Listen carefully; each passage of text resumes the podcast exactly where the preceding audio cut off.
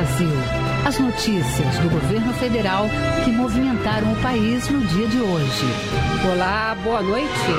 Boa noite para você que nos acompanha em todo o país. Segunda-feira, 27 de abril de 2020. E vamos ao destaque do dia: cuidar da saúde dos brasileiros e manter empregos. Presidente Jair Bolsonaro tem reunião com ministros e define continuidade da política econômica para a retomada do crescimento do país. Após medidas emergenciais de combate ao coronavírus, foco vai ser nas reformas e concessões para atrair investimentos, Graziela Mendonça. E a partir de agora, a intenção é prosseguir com as reformas estruturantes para retomar o crescimento do país.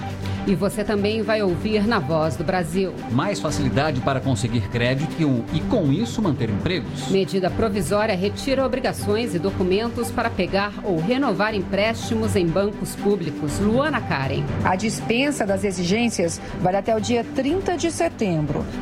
Benefício para produtores rurais e pessoas de baixa renda. 500 milhões de reais vão reforçar o PAA, Programa de Aquisição de Alimentos. Luciana Colares, de Holanda. É por meio do PAA que o governo federal compra produtos de agricultores, cooperativas e associações. Os alimentos serão destinados a entidades e famílias em vulnerabilidade. Hoje, na apresentação da Voz do Brasil, Alessandra Bastos e Nazi Brum. E para assistir a gente ao vivo na internet, basta Basta acessar www.voz.gov.br. Cuidar da saúde dos brasileiros sem esquecer dos empregos e da economia. Esse tem sido o esforço do governo em meio à crise do novo coronavírus. Hoje, o presidente Jair Bolsonaro se reuniu com ministros no Palácio da Alvorada. Bolsonaro reafirmou que todas as decisões relativas à economia estão sendo tomadas pelo ministro Paulo Guedes. E os ministros apresentaram as perspectivas para os próximos meses. Na área de infraestrutura, por exemplo, estão previstas concessões importantes ainda este ano que deverão gerar recursos para o país. E o agro segue a todo vapor, produzindo alimentos para a mesa do brasileiro e atingindo recordes na exportação. Os rumos da economia no Brasil foram discutidos logo cedo em reunião do presidente Jair Bolsonaro com ministros no Palácio da Alvorada. O presidente reforçou que a condução da economia neste momento é feita exclusivamente pelo ministro da pasta. E o homem que decide a economia no Brasil é um só, chama-se Paulo Guedes. Ele nos dá o norte, nos dá recomendações e o que nós realmente devemos seguir. E o norte, segundo Paulo Guedes, é continuar preservando vidas e empregos. Com a chegada do novo coronavírus, Guedes afirmou que o governo fez ajustes na condução da economia para garantir recursos emergenciais à população mais vulnerável. Ele ainda destacou que o apoio aos estados e municípios vai ser mantido sem desrespeitar o teto de gastos públicos. Se faltasse dinheiro para a saúde para romper o teto, nós até poderíamos romper, mas não é o caso. Tudo que os governadores governadores pediram, levaram, ainda levaram mais recursos ainda. A proposta que está agora no Congresso, no Senado, com o, o, o presidente Davi Alcolumbre, é bastante generosa, que o presidente autorizou. O presidente do Banco Central, Roberto Campos Neto, lembrou que o novo coronavírus é um problema grave e que parte da solução virá do governo, mas que o país deve manter a disciplina fiscal. É disciplina fiscal que vai nos manter em curso, que vai fazer com que o país consiga viver com juros baixos e inflação controlada. E a partir de agora, a intenção é prosseguir com as reformas estruturantes para retomar o crescimento do país, como explicou o ministro Paulo Guedes. Queremos reafirmar justamente a todos que acreditam na política econômica, que ela segue, é a mesma política econômica. O ano que vem, e esse ano mesmo nós já voltamos às reformas, e o ano que vem nós já vamos estar certamente crescendo com os investimentos em saneamento, em petróleo e gás, em infraestrutura, em logística. Então nós seguimos firmes no nosso compromisso, a economia vai pegar em ver eu acho que nós vamos, nós vamos surpreender o mundo de novo. Segundo o ministro da Infraestrutura, Tarcísio de Freitas, o Brasil possui investimentos atrativos, como o programa de concessões, e novos leilões devem ocorrer ainda este ano. Então, nosso programa de concessão, que é muito vigoroso e é muito sofisticado, ele continua andando e no segundo semestre nós vamos ter já leilões né, para a gente chegar nos 250 bi de investimento privado, que é a nossa meta. As expectativas também são positivas para o agronegócio segundo a ministra da Agricultura, Pecuária e Abastecimento, Tereza Cristina. Da porteira para dentro e da porteira para fora, as coisas estão funcionando e esse mês nós teremos recorde das exportações brasileiras. Então, o agro alimentando o seu povo, 212 milhões de brasileiros e ainda com excedente para ajudar na balança comercial e nos países importadores que precisam de alimentos nesse momento. Segundo o presidente Jair Bolsonaro, as reuniões com ministros continuam para que o governo possa estudar medidas para o Brasil. Para o presidente, o governo continua alerta e trabalhando para que o Brasil realmente vença esse obstáculo e volte para o caminho da prosperidade. Reportagem Graziela Mendonça mais facilidade para conseguir crédito e, com isso, manter empregos. Estes são objetivos da medida provisória publicada hoje, que retira várias obrigações das empresas na hora de pegar ou renovar o empréstimo em bancos públicos. A medida provisória reduz a lista de documentos que precisam ser apresentados por empresas e pessoas físicas na hora de contratar ou renovar o empréstimo nos bancos públicos. A dispensa das exigências vale até o dia 30 de setembro. Estão na lista a certidão negativa de débito, a certidão negativa de inscrição em dívida ativa da União, a certidão de quitação eleitoral, o comprovante de recolhimento do imposto sobre a propriedade territorial rural e o o certificado de regularidade do Fundo de Garantia do Tempo de Serviço.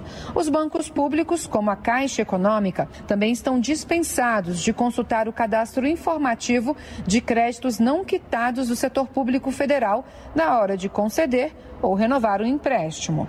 Bruno Bianco, secretário especial de Previdência e Trabalho do Ministério da Economia, afirma que é mais uma das iniciativas para preservar empregos. Estamos mantendo as atividades eh, quando possível, estamos mantendo empregos quando essa atividade não está sendo possível, proporcionando a redução de jornada, proporcionando a suspensão de contratos de trabalho, estamos pagando eh, dioturnamente aí com um belíssimo trabalho da Caixa Econômica, em conjunto com o Dataprev e o Ministério da Cidadania, o benefício aos informais.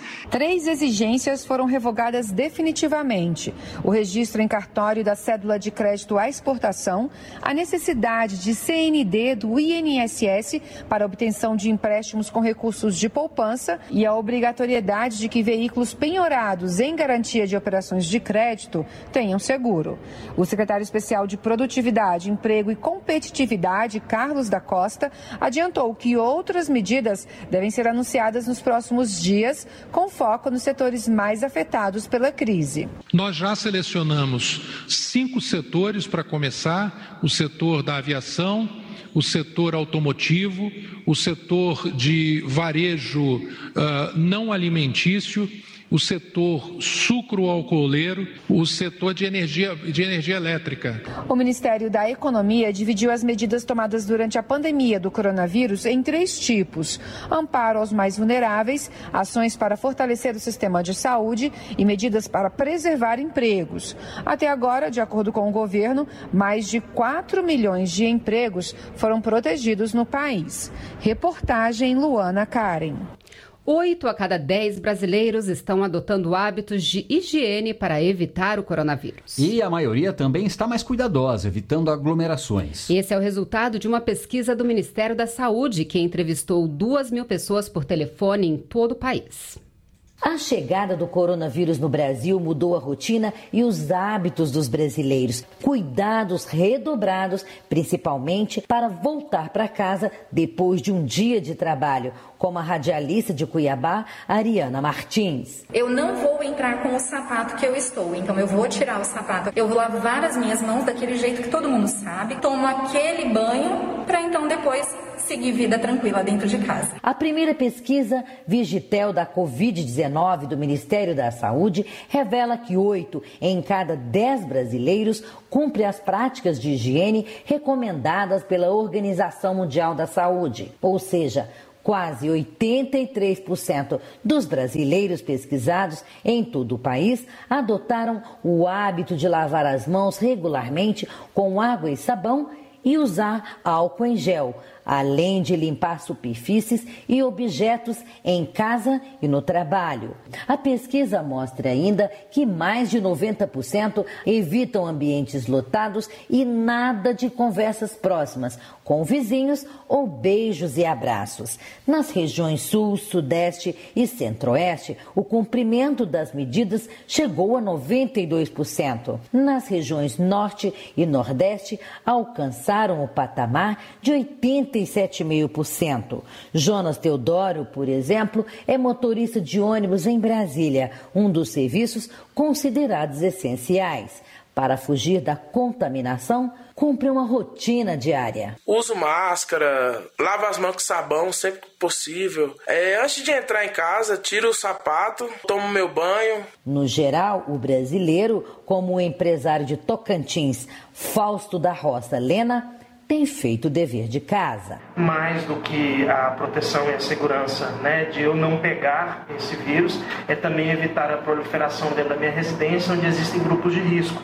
Este é o momento de pensar em todos e agir por todos. Os dados coletados na primeira edição da pesquisa Vigitel Covid-19 vão auxiliar o governo federal na adoção de novas diretrizes e medidas que possam reduzir as consequências negativas da pandemia do coronavírus.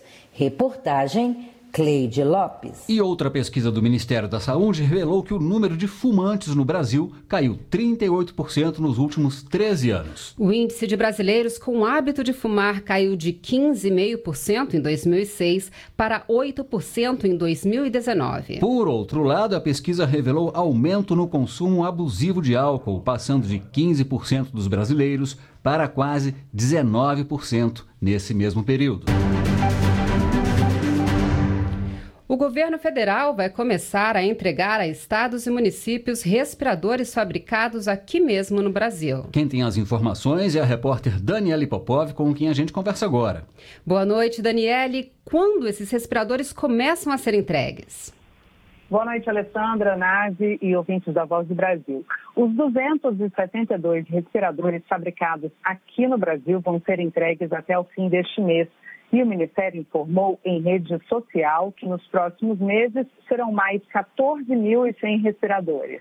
A negociação com empresas nacionais ocorreu por causa das dificuldades de comprar os equipamentos no mercado internacional. O secretário executivo do Ministério da Saúde, Eduardo Pazuello, explicou como foi a negociação com as empresas brasileiras. O Ministério da Saúde reuniu essas fabricantes, fez um convênio com essas empresas para viabilizar um grau de adiantamento de recursos para que as empresas pudessem adquirir insumos em grande quantidade e fabricar esses respiradores. Esses respiradores estão sendo fabricados e no momento que eles estão sendo entregues, são distribuídos para os estados e municípios dentro de uma programação e uma prioridade. Daniela, o Ministério da Saúde tem falado sobre a necessidade de levantar informações para melhor combater o coronavírus. Que ações estão previstas nessa área? Olha, Nádia, o ministro da Saúde, Nelson Taixe, informou que vai contar com o apoio do IBGE, Instituto Brasileiro de Geografia e Estatística, na formulação de testes que vão ajudar a entender melhor como a Covid-19 evolui no Brasil. Ele disse que vários estudos estão sendo feitos no, no, aqui no país sobre a importância de entender o que acontece com os pacientes para fazer recomendações, inclusive sobre isolamento social para prevenir a disseminação da doença. Nelson Teich pediu que os médicos não deixem de incluir as informações sobre os pacientes nos estudos. Como a gente sabe que a vacina vai levar um tempo, a parte dos tratamentos ela toma prioridade. Hoje existem vários tratamentos que estão sendo avaliados então, incluir a pessoa num estudo desse dá um pouco mais de trabalho, tem que preencher papel, tem toda uma parte de documentação de dado para que a gente consiga ter uma avaliação mais robusta desses dados, mas é fundamental que a gente tente acelerar para que a gente tenha, num tempo mínimo possível, entender o benefício e definir recomendações. Daniela, alguns estados e municípios decretaram isolamento social com suspensão do funcionamento de alguns tipos de comércio e serviços. E alguns começam a falar em reduzir as, as, essas restrições. Qual é a posição do Ministério sobre isso? Alessandra, Nelson Taixa afirmou que não serão tomadas medidas intempestivas sobre isolamento social, que toda ação será pensada e que não se pode esquecer os serviços essenciais para o dia a dia das pessoas. O ministro afirmou ainda que hoje a prioridade do governo é cuidar das pessoas. Nosso grande foco hoje é a parte de como garantir a infraestrutura necessária para que as pessoas sejam cuidadas e tratadas. Né? Nesse momento, realmente, cuidar das pessoas e salvar o maior número possível de vidas é a prioridade absoluta. A gente vai ter um trabalho intenso com estados e municípios. Essa semana a gente já vai ter reunião com os governadores. Bem, Daniele, quais são os números atualizados do coronavírus? O boletim divulgado hoje traz 66.501 casos confirmados de coronavírus e 4.543 mortes por causa da doença. Alessandra Nazi. Obrigada, Daniele Popov, pelas informações ao vivo. 500 milhões de reais vão ser usados para a compra de produtos do Programa de Aquisição de Alimentos. Você vai ouvir ainda hoje de que forma esses recursos vão auxiliar produtores rurais e pessoas em situação de vulnerabilidade social.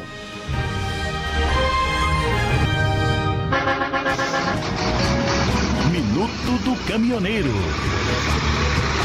Todos os veículos que realizam cargas no país são obrigados a ter o RNTRC, o Registro Nacional de Transporte Rodoviário de Cargas. E a ANTT, Agência Nacional de Transportes Terrestres, iniciou a fase de teste do documento 100% digital. O objetivo da transformação digital é simplificar o cadastro, como também melhorar a eficiência no transporte de carga no país. É o que explica José Aires Amaral Filho, da Superintendência de Serviços de Transporte Rodoviário e Multimodal multimodal de cargas da NTT. Com o RTRC digital, o transportador poderá fazer todo o processo de cadastro sem a necessidade de se deslocar a um ponto de atendimento e não precisará apresentar os documentos, pois todas as informações serão verificadas por meio de integração com bases de dados. Dentre as principais vantagens para o caminhoneiro, podemos citar a possibilidade de gerir seu cadastro a qualquer hora e em qualquer lugar, bastando ter acesso à internet. Isso conferirá mais agilidade, menor custo, uma vez que não terá que se deslocar a um ponto de atendimento, simplificação do processo quando comparado ao atual, redução de papel e mais segurança no processo. A fase de testes vai até o final de junho e os caminhoneiros que desejarem podem continuar a fazer o registro de forma convencional. E como medida de enfrentamento ao coronavírus, a validade do documento foi prorrogada além da suspensão da atualização de cadastro. Quem dá os detalhes é o secretário nacional de Transportes Terrestres, Marcelo da Costa. Uma das flexibilizações foi do Registro Nacional de Transportadores Rodoviários de Carga, o RNTRC. Foi prorrogado por 120 dias a validade desse documento que esteja dentro do período dos meses de março a junho de 2020. Ficam suspensas também por 90 dias a atualização cadastral e a atualização do cadastro de veículos constantes da frota. Lembrando que essa suspensão não vale para cadastro novo de transportador junto ao RNTC. Sendo assim, o interessado deve informar todos os veículos da propriedade no momento do cadastro para operação durante os 90 dias. Quem recebeu o auxílio emergencial de 600 reais por meio da poupança digital da Caixa já pode sacar o valor. O benefício pode ser retirado em caixas eletrônicos da Caixa, lotéricas e correspondentes Caixa Aqui. Os saques vão seguir o calendário de nascimento dos beneficiados. Podem sacar a partir de amanhã os nascidos em em março e abril. Na quarta, quem nasceu em maio e junho. Na quinta-feira, os saques são para nascidos em julho e agosto. Na semana que vem, os saques vão estar disponíveis no dia 4 de maio para quem nasceu em setembro e outubro. E para nascidos em novembro e dezembro, o saque pode ser feito a partir do dia 5 de maio. Para realizar o saque, é preciso atualizar o aplicativo Caixa Tem fazer o login selecionar a opção Saque sem cartão e informar o valor a ser retirado. O aplicativo vai gerar um código para saque com validade de duas horas. Mais de 17 mil brasileiros já foram repatriados com o apoio do Ministério das Relações Exteriores. Só neste fim de semana, quase 900 pessoas voltaram para casa. Eles estavam em sete países com dificuldades de retornar ao Brasil por conta da pandemia de coronavírus e foram repatriados com a ajuda do governo federal. E a ordem é não deixar nenhum brasileiro para trás. O governo continua atuando para trazer de volta 3.800 pessoas que ainda estão retidas em outros países. As ações de repatriação promovidas no final de semana trouxeram para casa quase 800 brasileiros vindos de Portugal, Suíça, Espanha, Etiópia, Panamá e México. Para os brasileiros, o fim de um pesadelo. Eu já estava com dinheiro só para viagem de sete dias e eu estou 42 dias e consegui pelo consulado resolver essa situação. Porque eu não contava com esse apoio, mas depois eu vi que é verdade e eu fiquei muito emocionada. É, e a gente com a família realmente fica muito difícil, complicado. Desde já eu gostaria de agradecer o governo brasileiro pelo apoio. A Agência Nacional de Transportes Terrestres, a NTT, também está nesse esforço de repatriar brasileiros. Junto com o Itamaraty, trouxe de volta ao Brasil, também nesse fim de semana, 90 estudantes brasileiros que estavam no Paraguai. Muito obrigada a todos que nos ajudaram a chegar até aqui! Segundo o Ministério das Relações Exteriores, 3.800 brasileiros continuam retidos em 74 países. Quem precisa de auxílio para retornar ao Brasil deve preencher um formulário de assistência consular no site do Itamaraty, no endereço portalconsular.itamaraty.gov.br. Reportagem Carla Vatier.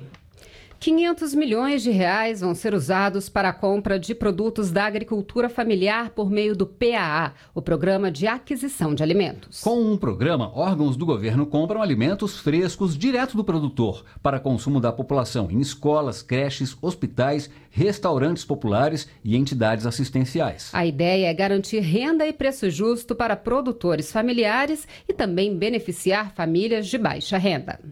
Os alimentos serão destinados a entidades e famílias em vulnerabilidade. É por meio do PAA que o governo federal compra produtos de agricultores, cooperativas e associações. De acordo com a ministra da Agricultura, Pecuária e Abastecimento, Tereza Cristina, pelo menos 85 mil famílias de agricultores familiares devem ser beneficiadas, além de 12.500 entidades e 11 milhões de famílias de baixa renda. Além de beneficiar mais de 85 mil agricultores, também beneficiará muitas empresas, colocando também no prato daqueles que precisam alimentos de boa qualidade que são produzidos por essa agricultura. O agricultor Maurício Severino de Rezende é presidente da Cooperativa Agrícola de Planaltina, no Distrito Federal. Ele e outros pequenos produtores da região vendem alimentos para o governo federal por meio do PAA. São cerca de 40 variedades de frutas, legumes e verduras. Segundo ele, o momento não está fácil para a agricultura. Com a pandemia do novo coronavírus, as vendas caíram e muitos pequenos agricultores estão sem condições de plantar. A chegada desse recurso é uma esperança. É uma venda garantida, né, já com preço fixo determinado já do projeto, né? A gente tem a possibilidade de, de programar os plantios, porque as regras do, do PA ele é muito ajuda muito o produtor. Do total, 220 milhões de reais serão destinados à Conab, a Companhia Nacional de Abastecimento, que vai comprar alimentos das cooperativas de agricultores familiares. Depois disso, o Ministério da Cidadania indica a rede socioassistencial para onde os alimentos serão doados. Estados e municípios vão receber 150 milhões de reais para a compra de alimentos e os 130 milhões de reais restantes são para a compra de leite e laticínios de agricultores do semiárido, que serão distribuídos às entidades. Reportagem Luciana Colares de Holanda. A Embrapa, empresa brasileira de pesquisa agropecuária, obteve lucro social de mais de 46 bilhões de reais em 2019. O resultado é fruto da análise do impacto das soluções de tecnologia desenvolvidas pela empresa. Isso quer dizer que para cada real do orçamento da Embrapa no ano passado, o retorno foi de R$ 12,29 para a sociedade brasileira. Neste momento, a mais importante ação da empresa é no combate ao coronavírus. 59 laboratórios em todo o país com equipamentos para testagem da doença estão à disposição do Ministério da Saúde, como explica o presidente da Embrapa, Celso Moretti. Alguns laboratórios, como é o laboratório da nossa unidade Embrapa Suínos e Aves em Concórdia e o laboratório Embrapa Gado de Corte em Campo Grande, no Mato Grosso do Sul, já estão funcionando a pleno vapor, fazendo essas análises e nós acreditamos que brevemente os demais laboratórios devam também entrar em funcionamento para apoiar o país. E essas foram as notícias do governo federal. Fique agora com as notícias do Poder Judiciário e do Congresso Nacional. Boa noite. Boa noite para você e até amanhã.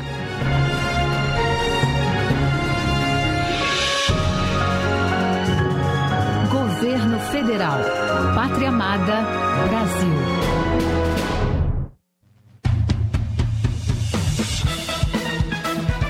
Você vai ouvir agora notícias do Poder Judiciário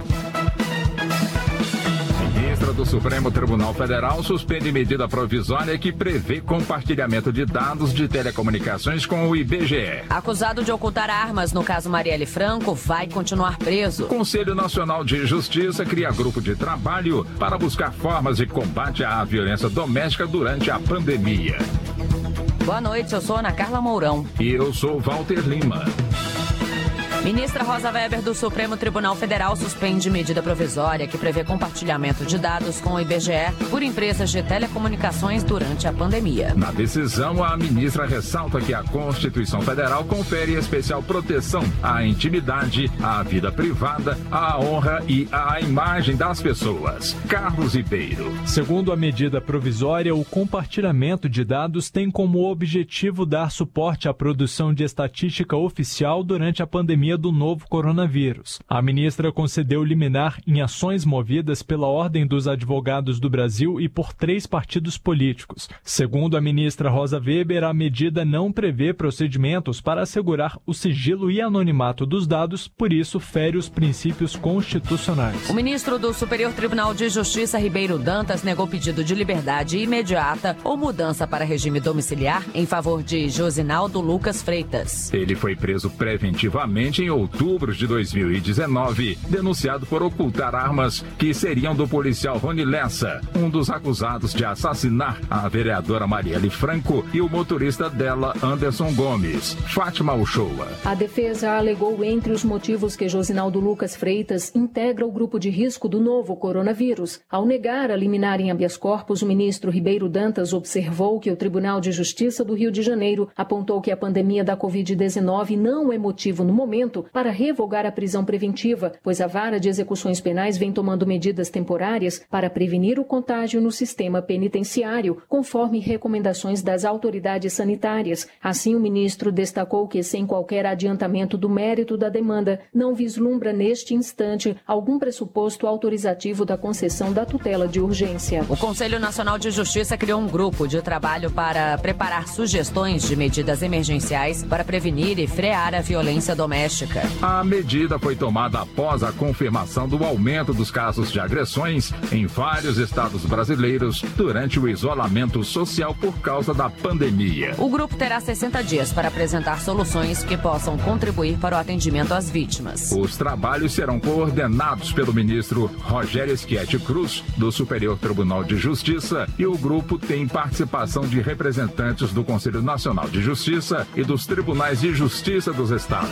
thank you Liminares bloqueiam mais de 100 milhões de reais de três municípios baianos. O bloqueio pedido pelo Ministério Público Federal é para evitar desvios do Fundef, Fundo de Manutenção e Desenvolvimento do Ensino Fundamental e de Valorização do Magistério. Verônica Macedo. Segundo o Ministério Público, os municípios de Santa Maria da Vitória, São Félix do Coribe e Serra Dourada, na Bahia, usaram indevidamente os recursos. O dinheiro do Fundef deve ser usado exclusivamente exclusivamente em ações no ensino fundamental. O Ministério Público encontrou vários indícios de irregularidades.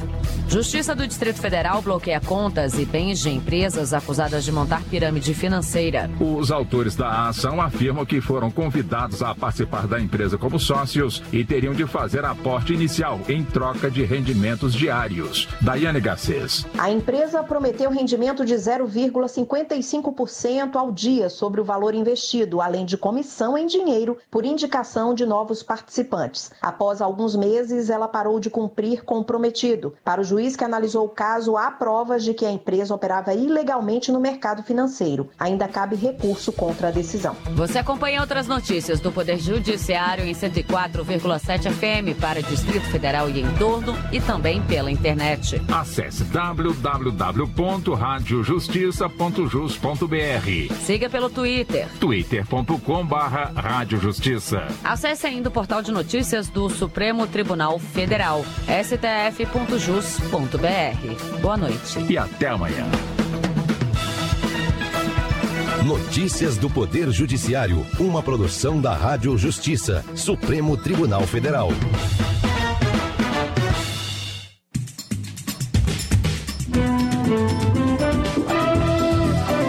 Está no ar o Jornal do Senado. Eu sou Paula Groba e estes são os destaques de hoje do Jornal do Senado que começa agora. Ministro Paulo Guedes participa de audiência na comissão que acompanha gastos com coronavírus. Sérgio Moro pode ser convocado pela CPMI das fake news e pela CCJ. plenário vota prorrogação de prazos para a elaboração do Plano de Mobilidade Urbana.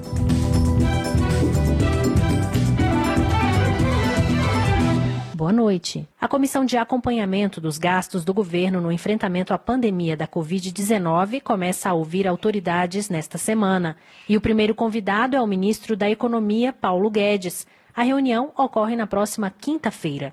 Detalhes com a repórter Regina Pinheiro. Já estão previstas 24 reuniões da Comissão Mista de Acompanhamento das Medidas Relacionadas ao novo coronavírus. Na próxima quinta, o colegiado inicia suas audiências públicas de maneira remota com o ministro Paulo Guedes a partir das 11 horas da manhã. O segundo a ser ouvido será o ministro-chefe da Casa Civil, Walter Souza Braga Neto, no dia 4 de maio. Durante a discussão do plano de trabalho, os parlamentares questionaram a ordem de audiência de autoridades, pedindo para que o ministro da Saúde, Nelson Taixe, fosse ouvido com prioridade. O relator da comissão, deputado Francisco Júnior, do PSD de Goiás, detalha o critério para a escolha das datas. Eu acho importantíssimo ouvir o ministro da Saúde. Porém, eu considero muito importante também nós ouvirmos o ministro Braga Neto, porque o ministro Braga Neto ele vai nos dar a visão geral do governo. Passado essa reunião, sabendo o que, que o governo pensa como um todo, aí a gente começa a ouvir os setores. Nelson Taixe deverá ser ouvido no início do mês de maio.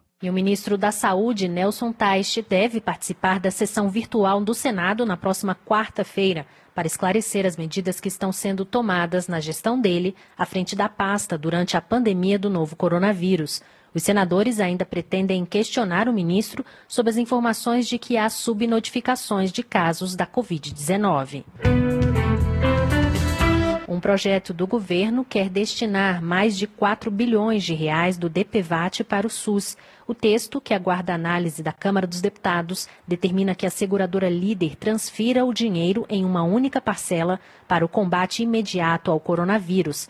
A reportagem é de Marcela Cunha o governo enviou ao Congresso Nacional uma proposta que determina o repasse ao Sistema Único de Saúde de 4 bilhões e 250 milhões de reais do DPVAT. Esse é o montante que não estaria comprometido com o pagamento de indenizações de vítimas de acidentes de trânsito ou com as despesas administrativas da seguradora líder, responsável pela gestão do consórcio. Essa é a segunda vez que o governo propõe mudanças no seguro. A primeira sugestão foi a de acabar com a cobrança do DPVAT mas por falta de consenso, a medida provisória não foi colocada em votação e perdeu a validade em 20 de abril. A Rede Sustentabilidade chegou a acionar o Supremo Tribunal Federal para derrubar esse MP, alegando desvio de finalidade. Representante da sigla, o senador Fabiano Contarato, do Espírito Santo, se disse favorável à nova proposta. Considerando que estamos enfrentando a maior crise sanitária de saúde pública deste século, entendemos que o projeto tem seu mérito. Seriam mais de 4 bilhões bilhões de reais para a saúde. Atualmente, 45% do que é arrecadado com o DPVAT já é transferido para o SUS, totalizando cerca de 3 bilhões de reais por ano. O presidente da CPMI das fake news, senador Ângelo Coronel, apresentou requerimento de convocação para o ex-ministro Sérgio Moro. O senador quer esclarecimentos sobre possíveis crimes cometidos pelo presidente da República, Jair Bolsonaro, apontados por Moro ao pedir demissão do Ministério da Justiça. A reportagem é de Rodrigo Rezende. O presidente da CPMI das fake news, senador Ângelo Coronel, do PSD da Bahia, apresentou requerimento de convocação ao colegiado do ex-ministro da Justiça Sérgio Moro. De acordo com o Coronel, a ideia é esclarecer as acusações de possíveis crimes cometidos pelo presidente da República, Jair Bolsonaro. Fizemos o requerimento de convocação ao ex-ministro Moro para investigarmos eh, as denúncias que ele fez contra o presidente Jair Bolsonaro. Evidentemente, vamos nos aprofundar também nos crimes que, salvo melhor juízo, o ex-ministro também cometeu, como o crime de prevaricação e o de corrupção passiva. Coronel afirmou que tanto a votação dos requerimentos na comissão quanto as possíveis oitivas dos convocados podem acontecer de maneira remota. O Procurador-Geral da República, Augusto Aras, já solicitou ao Supremo Tribunal Federal a abertura de um inquérito contra o presidente Jair Bolsonaro a partir da fala do ex-ministro Sérgio Moro. E o líder da oposição também anunciou que pode chamar o ex-ministro da Justiça para explicar denúncias contra o presidente Jair Bolsonaro. Moro seria ouvido na Comissão de Constituição e Justiça. Repórter Bruno Lourenço. O senador Randolfo Rodrigues, da Rede Sustentabilidade do Amapá, disse que as declarações feitas por Sérgio Moro ao deixar o Ministério da Justiça são graves demais para ficarem sem uma ação do Senado. As revelações que o agora ex-ministro Sérgio Moro apresentou na última sexta-feira são gravíssimas. Apontam o envolvimento do senhor presidente da República em pelo menos três tipos de crime obstrução à justiça, falsidade ideológica e advocacia administrativa. O Senado tem o dever político e moral de ouvir o senhor Sérgio Moro. Randolph espera reunir a Comissão de Constituição e Justiça para ouvir o ex-ministro. E é por isso que se faz necessário a convocação extraordinária da Comissão de Constituição e Justiça para dar cabo a este fim. É uma necessidade que o Senado tem que cumprir para com a nação neste momento. A presidente da CCJ, Simone Tebet, do MDB de Mato Grosso do Sul, disse que aguarda uma autorização da mesa diretora para realizar a audiência neste período de pandemia. Em pronunciamento, o senador Everton, do PDT do Maranhão, defendeu o impeachment ou a renúncia do presidente Jair Bolsonaro como único caminho para que o país volte à normalidade e mantenha o foco no combate ao coronavírus. O Everton acrescentou que as revelações feitas pelo ex-ministro da Justiça, Sérgio Moro, mostram diversos crimes cometidos através da interferência presidencial indevida na Polícia Federal. A Polícia Federal ela é uma instituição que ao longo dos anos ganhou respeito pela sua independência, por se tratar de uma polícia judiciária, uma polícia de Estado, e é assim que tem que ser tratada, como tal. Já o senador Lazier Martins, do Podemos do Rio Grande do Sul, disse que não é hora de o Congresso Nacional discutir o impeachment no presidente da República, por causa das denúncias de interferência política na Polícia Federal. Na opinião de Lazier Martins, a prioridade agora é enfrentar as crises sanitária e econômica, o que exige o esforço e a concentração de todos. Segundo o senador, passada a pandemia e a resolução da crise econômica, é perfeitamente possível dar andamento na apuração dos fatos denunciados e, a depender do caso, abrir um processo de impeachment. E o Senado aprovou a prorrogação de prazos para que prefeitos apresentem o plano de mobilidade urbana. A medida provisória ainda obriga a União a repassar recursos para os municípios elaborarem o projeto. A reportagem é de Érica Christian. Pela segunda vez, foi prorrogado o prazo vencido em abril deste ano para a apresentação do Plano de Mobilidade Urbana. Com a aprovação da MP 906 de 2019, os municípios com mais de 250 mil habitantes terão até o dia 12 de abril de 2022 para elaborarem os projetos e aqueles com mais de 20 mil até 250 mil moradores até 2023. O relator, senador Assir Gurgax, do PDT de Rondônia, explicou que sem a prorrogação, milhares de prefeituras deixaram de receber recursos federais para investimentos em mobilidade urbana por falta do plano, que tem o objetivo de melhorar o transporte público de massa e acabar com os engarrafamentos. Nós temos visto, ano a ano, um aumento muito grande de engarrafamento, principalmente nas grandes cidades. E o plano de mobilidade urbana vem exatamente para organizar e diminuir esses impactos do trânsito sobre a vida da população brasileira. Segundo o projeto, o governo federal deverá fazer o repasse para o município que não tenha apresentado o plano, desde que o dinheiro seja utilizado para sua elaboração. A MP 906 de 2019, que segue para a sanção, obriga a apresentação do plano de mobilidade urbana pelas cidades de regiões integradas de desenvolvimento econômico e metropolitanas com mais de um milhão de habitantes e pelos municípios turísticos e litorâneos.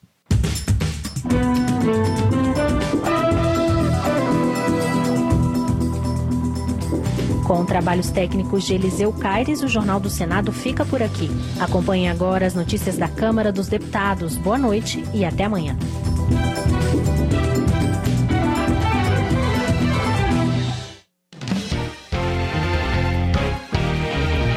Jornal.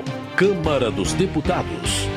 Maia reafirma que prioridade do parlamento é combater o novo coronavírus. Deputados pedem aprovação de ações urgentes para proteger indígenas. Parlamentares querem liberar emendas para controlar a Covid no Amazonas. Boa noite.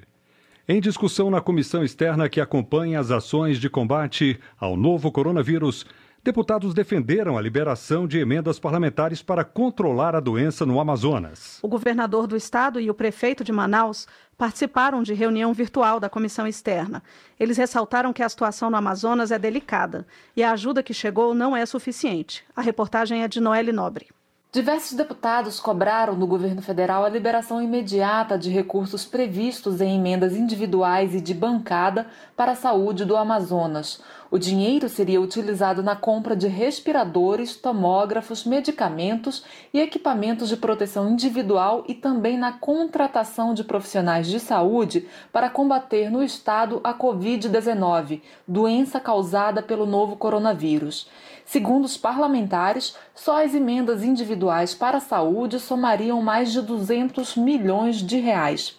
A situação do Amazonas, onde os casos confirmados somam quase 2.500 e as mortes mais de 200, com os hospitais superlotados, foi debatida pela comissão externa da Câmara dos Deputados, criada para acompanhar as ações de combate ao coronavírus.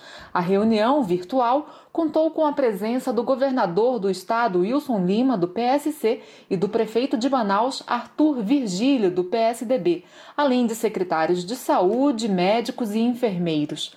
O coordenador da comissão, deputado Dr. Luiz Antônio Teixeira Júnior, do PP do Rio de Janeiro, disse que encaminhará as demandas recebidas na reunião ao Ministério da Saúde. Eu vou cobrar ao Ministério, a Secretaria de Estado do Amazonas, com o presidente do COSEMES e com a Secretaria Municipal de Manaus, envie aqui essas demandas, tanto de recurso quanto de respiradores e quanto à divisão dos respiradores por cidades e a necessidade de EPI, que a gente vai levar em visto. Nelson Tais pedindo a liberação imediata para socorrer o Amazonas. No Amazonas, os leitos de UTI estão todos na capital, Manaus. No total, o estado dispõe de 668 leitos para atendimento de pacientes com Covid-19, dos quais 222 são de UTI e 446 são leitos de enfermaria.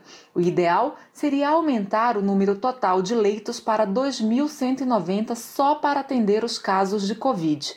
Segundo o governador Wilson Lima, a situação é delicada e as ajudas ainda não são suficientes. Eu tenho tido uma conversa com o Ministério da Saúde, com o governo federal, que já nos tem ajudado com a liberação de recursos nós já tivemos uma liberação de algo de torno de 40 milhões de reais, mas ainda é pouco. Uma das preocupações diz respeito aos municípios do interior, onde não existem leitos de UTI.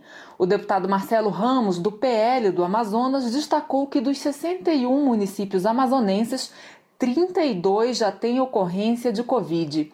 Ele pediu o estabelecimento de barreiras sanitárias nos municípios onde o vírus ainda não chegou. E o que é mais importante, ter um cuidado muito detalhado com comunidades ribeirinhas e comunidades indígenas, que em regra não têm acesso à água tratada e tem na aglomeração parte da sua cultura. Se o coronavírus chegar com força no interior do estado, nós vamos ter uma tragédia que nós não conseguimos ainda imaginar hoje. Outra dificuldade é o isolamento social. Em um estado onde famílias pobres vivem juntas em um único cômodo.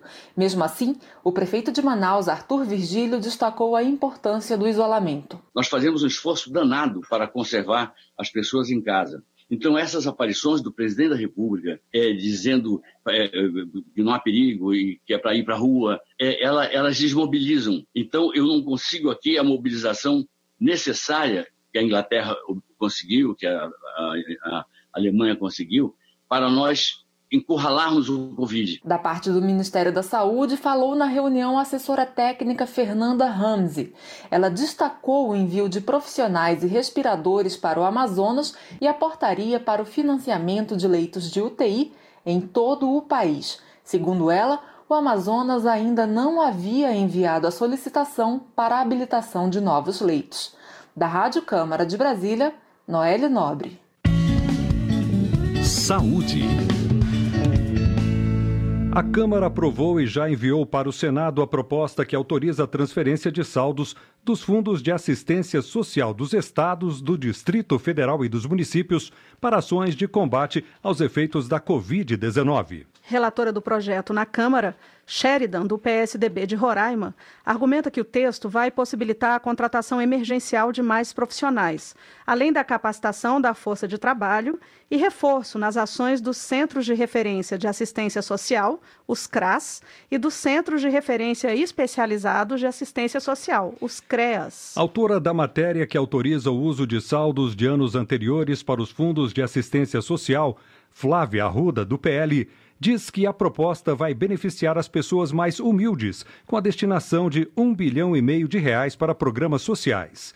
Ela cita como exemplo o superávit do Distrito Federal nesses fundos de assistência. Segundo Flávia Arruda, 23 milhões de reais ficaram nos cofres do governo do DF e podem ajudar na retomada de programas como o Pão e Leite, a distribuição de cestas básicas, além da reestruturação dos centros de referência de assistência social. Professora Dorinha Seabra Rezende, do Democratas do Tocantins, afirma que o uso dos fundos de assistência social no enfrentamento à Covid-19 vai possibilitar o manejo de recursos de forma autônoma por parte dos entes federados.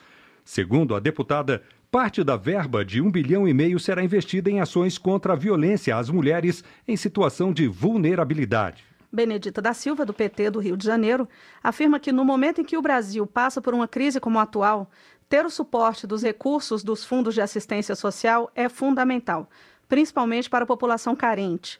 A deputada destaca que o dinheiro poderá ser usado para revitalizar os CRAS e os CREAS. Fernanda Melchiona, do Rio Grande do Sul, reforça a importância da liberação de recursos dos fundos de assistência social para estados, municípios e Distrito Federal. Ela lembra que a bancada do PSOL assina projeto que prevê uma série de medidas a serem implementadas para a higienização dos CRAS e dos CREAS nas cidades. Schiavinato, do PP do Paraná, Elogia o trabalho da autora do projeto, que amplia os recursos para assistência social, Flávia Arruda, e da relatora, Sheridan. Ele destaca a importância das mulheres na economia, na política e na discussão de assuntos importantes para o Brasil. Para o deputado, o projeto é relevante para fortalecer a assistência social nos municípios. Arlindo Quinalha, do PT de São Paulo, celebra a aprovação da proposta de liberação de recursos dos fundos de assistência social para atendimento da população vulnerável.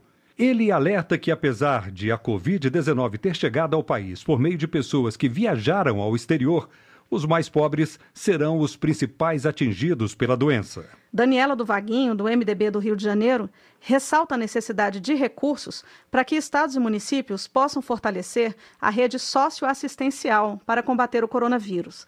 No entendimento da deputada, é preciso garantir a urgente execução de programas e ações de assistência em prol dos mais pobres.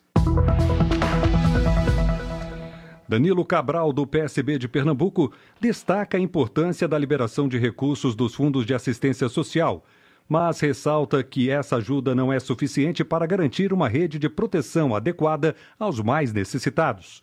O deputado alerta que, antes do coronavírus, o SUAS vinha sofrendo a perda contínua de investimentos. Tiago Dimas, do Solidariedade, também registra a liberação dos recursos dos fundos de assistência social para os municípios brasileiros.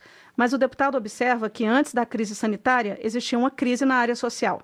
Ele enaltece o papel dos mais de 2 mil profissionais inscritos no Conselho Estadual de Assistência Social do Tocantins no enfrentamento à Covid-19. Luísa Erondina, do Pessoal de São Paulo, considera oportuna a liberação de verba represada dos fundos de assistência social para cidades, mas afirma que a medida deve ser encarada como emergencial. A deputada também registra que o SUAS vem perdendo investimentos ao longo dos últimos anos, prejudicando os mais pobres. Projeto de Felício Laterça, do PSL do Rio de Janeiro, autoriza que os testes para coronavírus possam ser feitos nas farmácias. Pelo texto, a testagem para a Covid-19 seria realizada sob a supervisão de um farmacêutico. Direitos Humanos. Deputados pedem a criação de um fundo internacional e a aprovação urgente de propostas de combate ao coronavírus entre indígenas. O repórter José Carlos Oliveira acompanhou a reunião de parlamentares com indigenistas e com o governo para tentar acelerar a resposta. A Frente Parlamentar em Defesa dos Povos Indígenas estabeleceu sete prioridades imediatas para tentar conter a propagação do novo coronavírus entre os cerca de 900 mil índios brasileiros. Uma delas é a urgência na votação dos projetos de lei que vários deputados já apresentaram na Câmara sobre o tema. Os principais tratam, entre vários outros pontos, de aumento emergencial do número de profissionais de saúde, garantia de testagem rápida e medidas restritivas de circulação nas aldeias. A coordenadora da frente, deputada Joênia Wapichana, da Rede de Roraima, disse que a ideia é a apresentação de uma emenda substitutiva que englobe todos os temas. O primeiro projeto que foi protocolado já foi matéria de discussão na reunião de líderes. A proposta é fazer um projeto aglutinativo que contemple o, em proposições. E por isso que eu pedi apoio dos deputados para que eles apoiem essa questão da causa indígena que é partidária. É extremamente necessária nesse momento. A reunião da Frente Parlamentar contou com representantes do governo federal, associações indígenas e outras lideranças socioambientais. Os parlamentares acataram a sugestão da ex-ministra do Meio Ambiente, Marina Silva, de que seja pedido à ONU e à Organização Mundial da Saúde a criação de um fundo específico com recursos para ajudar todas as etnias indígenas do mundo a enfrentarem a pandemia. Nesse momento, sem dúvida, temos muitos segmentos vulneráveis, mas esses são os mais vulneráveis, até porque já foram vítimas de tantas pandemias que foram usadas para os eliminar. Outra prioridade será uma reunião da Frente Parlamentar com o novo ministro da Saúde, Nelson Tais. Joênia denuncia atraso na chegada de equipamentos nos distritos sanitários especiais indígenas e pede ações do governo que confirmem o status de prioritários para os indígenas no enfrentamento do coronavírus. O último ministro esteve aqui conosco, falou que era prioritário, a gente conseguiu antecipar a vacinação, mas nesse momento a gente está vendo que realmente não está chegando nos distritos do polo base. Ontem mesmo eu perguntei como é que está a situação aí em Roraima e o governador tinha dito, nós não temos equipamentos. Os 2.400 testes que chegaram não deu nem para começo. A frente parlamentar também decidiu acionar o Ministério da Justiça em busca de solução urgente para a invasão de terras indígenas. O deputado Edmilson Rodrigues, do PSOL do Pará, alertou que a exploração ilegal de recursos minerais nessas áreas amplia os riscos para a saúde indígena. Tem que sair um ofício ao ministro para mostrar o que roubo de madeira, grilagem de terra, ocupação de terra indígena, as unidades de conservação e as agressões aos direitos humanos, além do que corre de dinheiro sem nenhum registro, porque é garimpo ilegal, é roubo de madeira ilegal. Outra prioridade será reenviar, dessa vez por escrito, pedidos de informação a vários órgãos federais quanto a providências que facilitem a entrega de cestas básicas e o acesso dos indígenas ao auxílio emergencial de 600 reais, como explicou o deputado José Ricardo do PT do Amazonas. É uma ação federal, precisaria ter toda uma logística de é, estrutura do governo federal, mas também as parcerias com os estados e municípios. E em relação à Caixa, é a história dos cadastros. Realmente, muitas reclamações também envolvem indígenas, portanto, é uma questão que precisa ser. Representantes da FUNAI informaram ter conseguido a descentralização de 5 milhões de reais para a aquisição de cestas básicas e itens de limpeza a serem encaminhados para as comunidades indígenas. A entidade admite que não será possível atingir todas as aldeias do país, mas que há monitoramento das áreas de maior vulnerabilidade. A FUNAI ainda pediu a ajuda dos deputados para desburocratizar algumas ações do executivo no atendimento das demandas indígenas no âmbito da medida provisória que trata de procedimentos para aquisições governamentais durante a pandemia. Da Rádio Câmara de Brasília, José Carlos Oliveira. Política.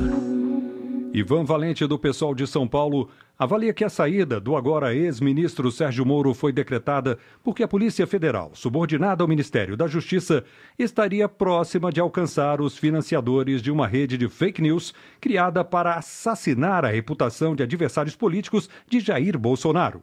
Segundo o deputado, Moro não teria aceitado a interferência do chefe do executivo.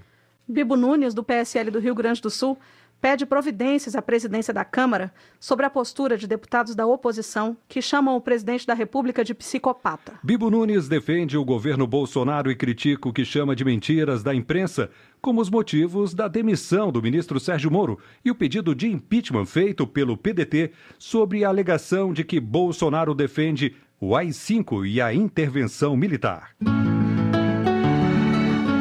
Presidência. Em entrevista coletiva concedida nesta segunda, o presidente da Câmara, Rodrigo Maia, reafirmou que a prioridade do parlamento é o combate à crise causada pela pandemia da Covid-19. Para Rodrigo Maia, não é o momento de discutir o impeachment do presidente da República, Jair Bolsonaro. Segundo ele, a hora é de equilíbrio e paciência. Quem traz mais informações é o repórter Luiz Gustavo Xavier. Até o início da tarde desta segunda-feira foram protocolados 27 pedidos de impeachment de Bolsonaro e um pedido de CPI para investigar crimes que teriam sido cometidos pelo ex-ministro Sérgio Moro enquanto esteve à frente do Ministério da Justiça e Segurança Pública. Maia, que não tem concedido entrevista coletiva para a imprensa há alguns dias, diz que esse silêncio era necessário para repensar o papel do parlamento na crise. Na avaliação do presidente da Câmara, as projeções para a economia são dramáticas e o desemprego vai chegar próximo a 16 milhões de brasileiros, além de um aumento no trabalho informal. Em alguns momentos é bom o silêncio. A sociedade muitas vezes no silêncio ela compreende melhor do que nos, no conflito. Mas acho que esses, todos esses processos, como o processo de impeachment, como você colocou, como a possibilidade de CPIs, elas precisam ser pensadas e refletidas com muito cuidado. Acredito que o papel da Câmara dos Deputados, nesse momento, nos próximos dias, é que a gente volte a debater de forma específica a questão do enfrentamento ao coronavírus. Então, acho que o nosso papel é, é ter paciência, ter equilíbrio. Rodrigo Maia foi questionado sobre a demissão do ex-ministro da Justiça Sérgio Moro, que acusou Bolsonaro de tentar interferir na Polícia Federal. De acordo com o presidente da Câmara, a saída de Moro é um problema do Palácio do Planalto e não do parlamento. Como eu disse, os problemas do governo deve o governo tratar. E nesse caso específico, o doutor Aras abriu uma investigação, certamente vai chegar a algum resultado. A um resultado é, sobre o que disse o ministro Moro e o que disse o presidente da República. Rodrigo Maia também afirmou que o Senado tem legitimidade para retificar, melhorar ou manter o texto aprovado pela Câmara, que garante ajuda aos estados e municípios para o combate à pandemia com a recomposição nominal do ICMS e do ISS. Segundo ele, o projeto dos deputados não precisa ser o texto sancionado, mas é necessário uma ajuda urgente para que os entes federados não entrem em colapso fiscal. A equipe econômica do governo tem conversado com os senadores para alterar o texto aprovado pela Câmara. Da Rádio Câmara de Brasília, Luiz Gustavo Xavier. Votação. Plenário da Câmara aprovou hoje o texto base do projeto de lei de conversão do deputado Newton Cardoso Júnior, do MDB de Minas Gerais, para a medida provisória que transforma a empresa brasileira de turismo, a Embratur, em agência na forma de serviço autônomo. Entre outros pontos, o texto também prorroga a isenção do imposto de renda retido na fonte para pagamentos de leasing de aeronaves e motores de aviação comercial. Em seu projeto de conversão, Newton Cardoso Júnior permite à Embratur ajudar no processo de repatriação de brasileiros impossibilitados de retornar ao país, no caso de guerra, convulsão social, calamidade pública, risco iminente à coletividade ou qualquer outra circunstância que justifique a decretação de estado de emergência. Termina aqui o jornal Câmara dos Deputados com trabalhos técnicos de Milton Santos e locução de Maria Clarice Dias e Joubert Carvalho. A todos, boa noite. Ouça agora notícias do Tribunal de Contas da União. Boa noite para você. Minuto do TCU. O Tribunal de Contas da União lançou no último dia 23 de abril o Coopera, Programa Especial de Atuação no Enfrentamento à Crise da Covid-19. O programa é a resposta do TCU aos desafios trazidos pela pandemia do novo coronavírus e busca apoiar o gestor público e a sociedade neste momento em que ações emergenciais são necessárias. O Coopera contempla a implementação do Plano Especial de Acompanhamento das Ações de Combate à Covid-19, a efetivação de parcerias com outros órgãos para apoio às ações, além da criação de um hot site e de um painel para divulgação dos gastos públicos relacionados à pandemia. Para mais informações, acesse www.tcu.gov.br. TCU Fiscalização a serviço da sociedade.